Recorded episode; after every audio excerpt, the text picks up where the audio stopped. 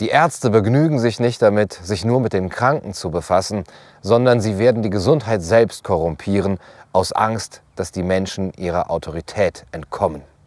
Das hat der französische Philosoph Michel de Montaigne gesagt. Natürlich ein hartes Urteil, pauschal und sehr polemisch. Hashtag nicht alle Ärzte. Aber es trifft doch einen Punkt, dass das Verständnis von Gesundheit sich geändert hat. Und zwar der Gestalt, dass Menschen, die vorher als gesund galten oder sich gesund fühlten, von nun an als krank angesehen wurden, als krank galten und als krank auch behandelt und in der Folge dann sich auch selber als krank sehen und als behandlungsbedürftig, also als abhängig von der Medizin. Diese Umkehrung zeigt sich auch heute in der Ausweitung des Begriffs und des Konzepts von Krankheit und Gesundheit auf immer mehr Lebensbereiche. Alles wird unter dem Gesichtspunkt von Gesundheit, von Medizin gesehen. Ivan Illich hat dafür den Begriff der Medikalisierung des Lebens geprägt. Also alle menschlichen Erfahrungen, alle Lebensbereiche, alle gesellschaftlichen Bereiche, die vorher außerhalb der Medizin standen, rücken nun in den Fokus von Medizin, von ihrer Kontrolle, von ihrer Erforschung. Dazu gehören die Entdeckung neuer Krankheiten, die Entdeckung neuer Tätigkeitsfelder auch der Medizin, was Ernährung angeht, Lifestyle, Healthy Living, Beauty. Und diese Medikalisierung des Lebens sehen wir nun in besonderem Maße vor uns. Der amerikanische Soziologe Irving Sola hat in dem Zusammenhang von der Machtausweitung der Mediziner auf immer breitere Lebenssphären gesprochen. Religiöse oder staatliche Autoritäten werden durch Ärzte und Gesundheitsexperten ersetzt. Und damit einhergeht, dass Mediziner soziale Kontrollfähigkeit bekommen. Das heißt, sie können Kontrolle über die Gesellschaft ausüben durch ihre medizinische Expertise. Welche Verordnungen gelten, welche Maßnahmen, welche Gesetze. Zweitens zur Medikalisierung des Lebens gehört, dass alle sozialen Phänomene zunehmend aus der Sicht der sanitären Perspektive gesehen werden, also im ähm, Verhältnis von Gesundheit und Krankheit gesehen und beurteilt werden. Das heißt, die Bedeutung der Krankheitsprävention nimmt zu, der Gesundheitsförderung nimmt zu. Alle sozialen Aktivitäten werden nur noch bewertet im Verhältnis auf ihren gesundheitlichen Nutzen bzw. Schaden. Wir sehen alles nur noch unter medizinischen oder Gesundheitsgesichtspunkten. Und diese medikalisierte Wahrnehmung resultiert dann in einem Abhängigkeitsverhältnis der medikalisierten Gesellschaft gegenüber den Ärzten und Gesundheitsexperten. Ja, was früher gut und böse war, moralisch oder religiös, ist jetzt gesund oder ungesund. Und das konsolidiert natürlich auch das Machtgefüge der Gesundheitsexperten, der neuen Autoritäten. Die haben ein Recht darauf, das Etikett Krankheit zu verleihen und damit die Vorstellung davon zu schaffen, was als Krankheit überhaupt bezeichnet werden soll. Während die Medizin, die kaum unabhängig von der Gesellschaft ist, in der sie existiert, diese Werte widerspiegelt, hat sie eben auch, nimmt sie eine wichtige Rolle ein in der Bildung und Gestaltung von sozialen Beziehungen, die mit diesen Werten verbunden sind. Also mit wem wir uns treffen können, unter welchen Umständen wir uns äh, eben diese sozialen Beziehungen leisten können. Das heißt, diese Gesundheitsexperten maßen sich an, der Gesellschaft kollektiv, nicht nur dem einzelnen Kranken, Patienten, zu sagen, was für ihn also für diese Gesellschaft zu tun ist. Sie, sie legt Bedingungen fest ähm, für das Leben in der medikalisierten Gesellschaft. Diese medikalisierte Wahrnehmung, ähm, Medical Way of Seeing, äh, steckt eben in der medikalisierten Gesellschaft auch die Grenzen des Denkens und des Handelns ab. Wir denken innerhalb des medizinischen Rahmens und unser Handeln, auch das politische Handeln, wird dadurch bestimmt. Was bedeutet das konkret für uns? Welche gesellschaftlichen Implikationen hat das und welche aktuellen Bezüge sehen wir? Zum Beispiel am Satz Bleiben Sie gesund. Der ist ja geradezu zu einem Mantra geworden. Er darf bei keiner Verabschiedung fehlen. Wenn er fehlt, dann weiß man eigentlich, dass der andere einem nur Böses wünscht. Und ähm, das kann aber aus der sanitären Perspektive geradezu als Drohung aufgefasst werden. Bleiben Sie gesund, sonst kommen Sie nämlich in Quarantäne oder Sie sind ein böser Mensch.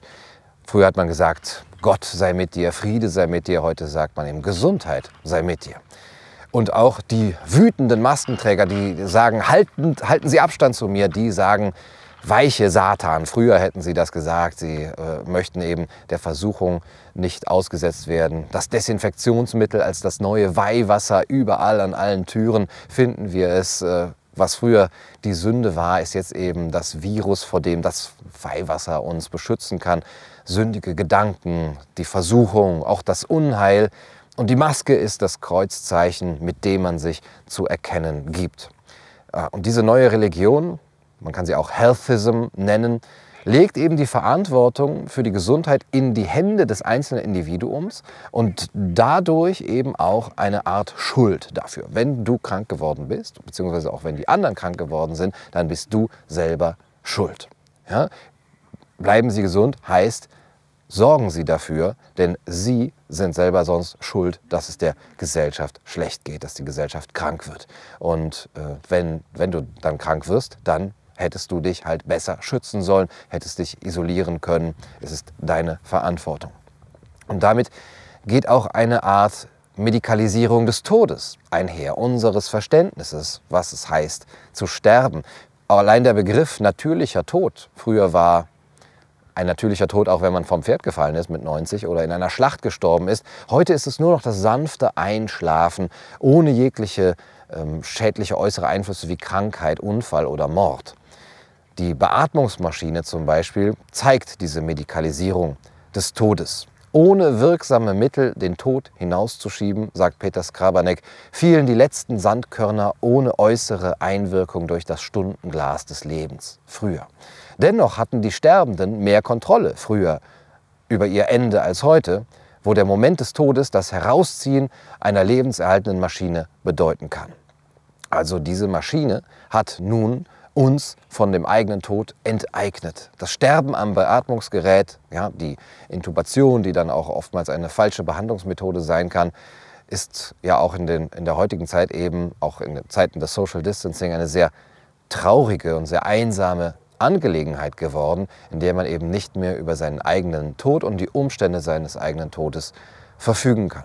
Wenn man im Krankenhaus ähm, alte Menschen ähm, dort hineingehen sieht und man weiß, sie werden jetzt äh, beatmet werden, man kann aber nicht mehr zu ihnen kommen. Sie werden isoliert und sie werden einsam sterben müssen. Das ist eben das, was Ivan Illich mit der Enteignung des Todes beschrieben hat.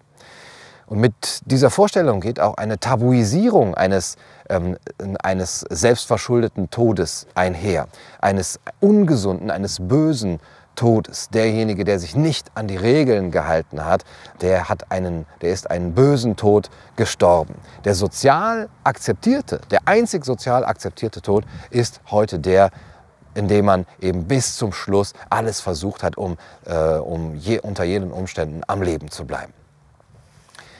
Und diese medikalisierte Perspektive zeigt eben auch das Ausmaß der Medikalisierung der Gesellschaft, was unseren, unser Verhältnis zum Tod angeht. Heute auf gesellschaftlicher Ebene führen wir geradezu einen Kreuzzug gegen den Tod, äh, gegen den ungerechten, den, den bösen Tod, wie Ivan Illich schreibt. Und äh, wir haben eine Art Exorzismus aller Formen des bösen Todes vor uns, des unnatürlichen Todes. Ein gigantisches Verteidigungsprogramm, mittels dessen wir im Namen der Humanität gegen todbringende Kräfte und Klassen Krieg führen, schreibt Ivan Illich. Das ist ein totaler Krieg. Nicht nur die Medizin, auch das Wohlfahrtswesen, internationale Hilfaktionen und Entwicklungsprogramme werden in diesem Kampf, dem totalen Krieg gegen den Tod, mobilisiert.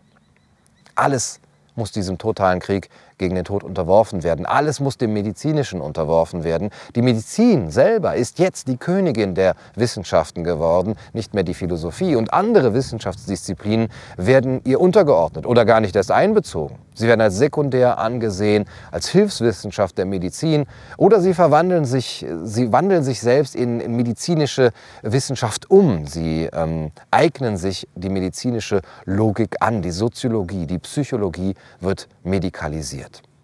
Und was wir jetzt merken, ist, dass es ein Kampf gegen Windmühlen ist. Der Kampf gegen den Tod, der Kreuzzug gegen den Tod. Egal wie akribisch wir all diese Maßnahmen umsetzen, egal wie viele Masken wir übereinander tragen, egal was wir tun und wie gesund wir unser Leben versuchen zu führen, wir können über den Tod nicht verfügen.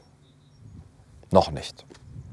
Noch schlimmer wird es natürlich, wenn die Medikalisierung des Todes nicht nur in alle Lebensbereiche und Gesellschaftsbereiche eindringt, um den Tod zu besiegen oder ihn zu einem gesunden, gerechten, guten Tod zu machen, sondern wenn sie noch tiefer in den Menschen vordringt, in seine DNA, in seine Gene, in seine Konstitution, in seine Condition humaine und versucht, den Menschen selbst zu überwinden aus der Angst vor dem Tod und vor seinem Stachel.